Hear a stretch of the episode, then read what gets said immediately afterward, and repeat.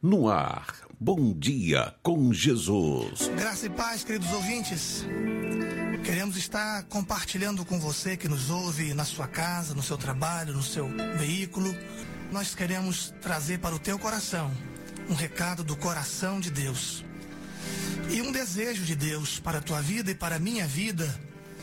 Nós lemos em Jeremias, capítulo 29, versículos 13 e 14, que diz o seguinte: Buscar-me-eis e me encontrareis quando me buscardes de todo o vosso coração, e serei achado por vós, diz o Senhor, e mudarei a vossa sorte.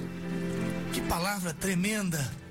É o desejo de Deus que vem de encontro à necessidade do ser humano, a uma sede que todo ser humano tem para preencher o vazio que há no seu coração. Então, não é mesmo, pastor Ananias? Amém, pastor Edinaldo. Essa é uma palavra de Deus que nos enche de esperança, principalmente quando o Senhor diz que me deixarei achar por ti, né? Com certeza. A questão da busca é uma condição que Deus coloca para nos abençoar. Está dizendo que quando nós buscarmos de todo o coração a sua presença, nós o encontraremos. Isso abre para a gente, assim, na questão da fé, um horizonte sem limite, não é verdade? Com certeza. E nos faz lembrar de um homem de Deus no século XVIII, chamado John Wesley, que a despeito de ser religioso, ele tinha no seu coração uma sede tão grande de Deus. Ele queria ir além e num dia tão especial, 24 de maio de 1738, quando na casa, na rua Aldersgate, ele, no momento do culto, enquanto era lido o prefácio de Lutero, a carta de Paulo aos Romanos, ele teve a resposta desta busca. Ele teve o seu coração aquecido pela convicção da presença de Deus, porque ele ansiava por isso, ele buscava de todo o coração por essa resposta. E quem sabe você tem buscado isso da parte de Deus. Senhor, eu quero ir além, eu quero te conhecer mais. E Deus quer se revelar a você. Interessante que nos registros diz que ele nem estava muito disposto a ir nessa reunião. Ele foi meio que contra a vontade, né? É verdade. E o próprio Wesley ensina que a questão espiritual, a busca, a meditação na palavra, a oração, o jejum, deve ser muitas vezes uma prática contra a nossa vontade. Muitas vezes nós estamos esperando é, assim um sinal positivo de nós mesmos para praticar essas coisas. E ele diz então que, querendo ou não, isso tem que ser uma prática no nosso cotidiano, né? E essa busca então fez com que Wesley dissesse que sentiu seu coração estranhamente aquecido, né? É verdade. E ele passou então a partir da meditação naquele prefácio é, da carta aos Romanos, ele passou a sentir que seus pecados estavam perdoados e teve então uma experiência que transformou de forma radical a vida de Wesley. E mais interessante que não somente a vida dele, foi Inglaterra do século XVIII e podemos dizer o mundo todo foi impactado por essa experiência, por esse desejo. Eu fico imaginando o que Deus pode fazer, o que Deus quer fazer na vida e através da vida daquelas pessoas que se dispõem a buscá-lo mais e mais. É verdade. Quando nós estamos recordando esse acontecimento, nós não queremos viver do passado. Mas o profeta, ele diz que quero trazer à memória aquilo que nos dá esperança, Com né? certeza. E aquilo que é, foi uma realização de Deus no passado, mostra, é, nos reaviva na memória uma esperança é, de que no presente Deus também está disposto a fazer.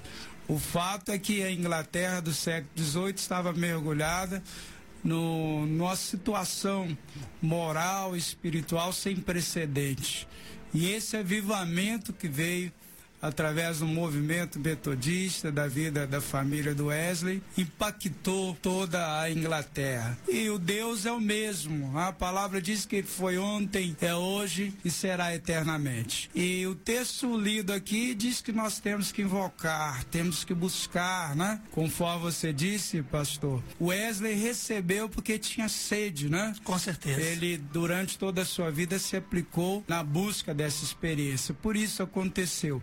E Deus continua com os braços abertos, Ele continua querendo fazer a mesma coisa, querendo nos dar as mesmas experiências no dia de hoje, não é verdade? Com certeza. E o interessante é que ao revermos a história, nós percebemos que no ano da morte de Wesley, 1791, já contávamos com 64 mil membros metodista benção, né? no espalhado pelo mundo. Uma vida que foi usada por Deus. Os frutos ainda estão acontecendo nos dias de hoje. São mais de 70 milhões de metodistas espalhados pelo mundo todo. Ou seja, quando alguém se propõe a buscar a Deus, e esse momento para nós, metodistas, é um momento muito importante, muito relevante. É por isso que todas as igrejas metodistas recordam este momento, porque é bom sabermos que no passado Deus fez e no presente Deus faz. E quando a obra de Deus é fruto de uma busca intensa, ela transcende a época, transcende as gerações e permanece dando fruto até os dias presentes, porque foi fruto de uma busca intensa de todo o coração. E esse tema, carinhosamente chamado por Dia do Coração Aquecido, fala da origem do movimento metodista. É um movimento que surgiu do pulsar de Deus no coração de alguém, né? Que sentiu que realmente Deus queria agir de forma diferente na vida das pessoas. Essa busca fez com que Wesley tivesse uma experiência com o Espírito Santo, né? E a partir daí, então, é, a sua vida, o seu ministério foi totalmente transformado. E quando nós fazemos menção a esse acontecimento, o Dia do Coração Aquecido, nós estamos relembrando as nossas origens e é, assim reafirmando a nossa fé de que assim como o, o movimento metodista no passado deu uma contribuição para a obra do Senhor, nós temos toda a convicção, pastor Reginaldo, que nos nossos dias nós também estamos e podemos continuar dando a contribuição, é, juntando o nosso trabalho de uma população de homens e mulheres de Deus que estão empenhados na salvação de vidas. Com certeza, e revendo a história, na Inglaterra do século XVIII, existia uma sociedade conturbada pela Revolução Industrial, onde crescia muito o número de desempregados. A Inglaterra estava cheia de mendigos, políticos corruptos, vícios, violência generalizada.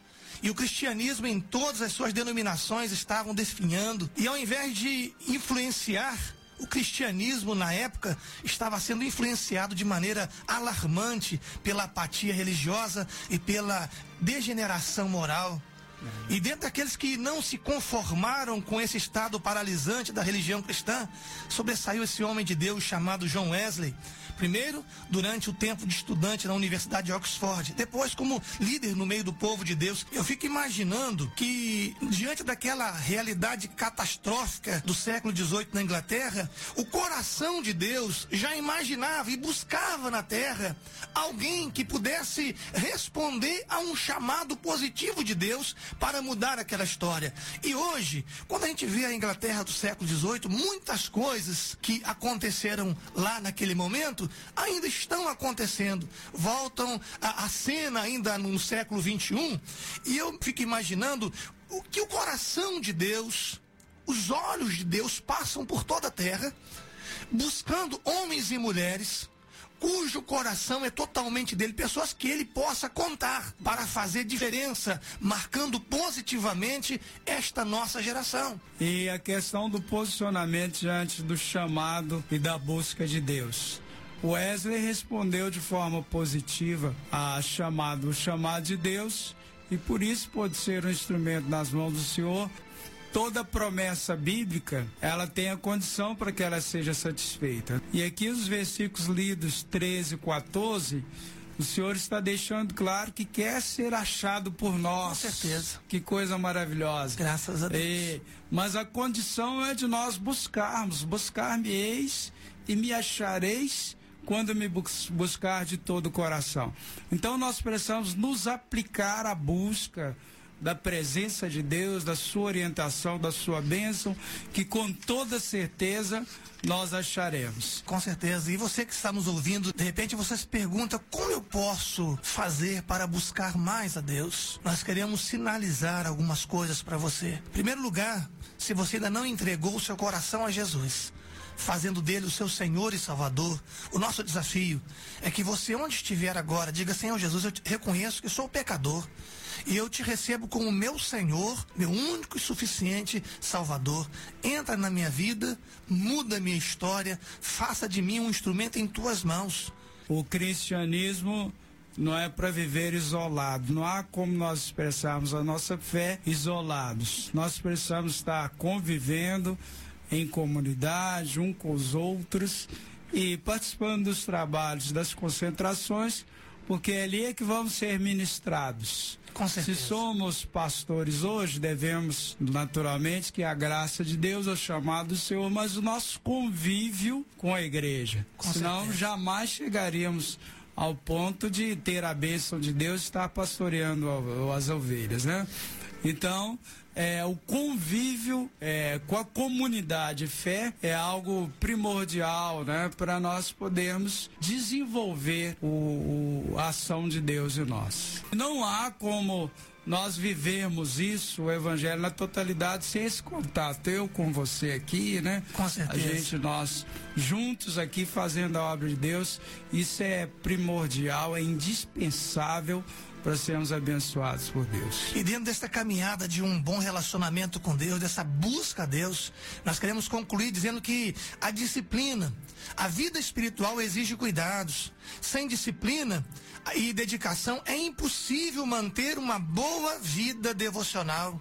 E Paulo escreveu aos Coríntios o seguinte: assim corro também eu, não sem meta, assim luto, não como desferindo golpes no ar. Sabe, irmãos, a vida espiritual precisa de uma disciplina. Muitas vezes, como foi dito aqui, no dia do coração aquecido, no dia 24 de maio de 1768, João Wesley, ele foi a contragosto, enfrentando as próprias deficiências do seu ânimo, mas ele foi mesmo contra a vontade. E ele sabia que ele precisava romper com aquela dificuldade. De repente, meu querido ouvinte, não vai ser fácil você ler a Bíblia diariamente. Você vai precisar romper com alguns hábitos e colocar no lugar o prazer pela leitura da Bíblia. Você vai ter que romper com alguns hábitos e organizar a sua agenda para que você possa ter tempo diário para orar, para jejuar, para estar na casa de Deus. E isso tudo vai fazer uma grande diferença.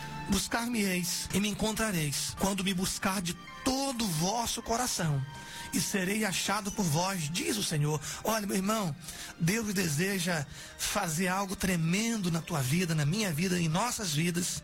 Deus quer fazer isso. E Deus quer fazer de nós instrumentos poderosos em suas mãos para transformarmos as realidades com as quais nós convivemos. O desafio de Deus para você é que você possa ir além possa buscá-lo, possa ganhar tempo com ele. Deus quer fazer da tua casa um pedaço do céu. Deus quer mudar a história da sua vida, da sua família, do seu bairro, da nossa cidade, do nosso estado, do nosso país. Que você e eu sejamos um instrumento poderoso nas mãos de Deus. Deus quer fazer isso, só depende de nós. Que Deus possa encontrar em nossas vidas uma resposta positiva ao seu desejo e ao seu chamado. Você ouviu Bom Dia com Jesus com o pastor Edinaldo Breves.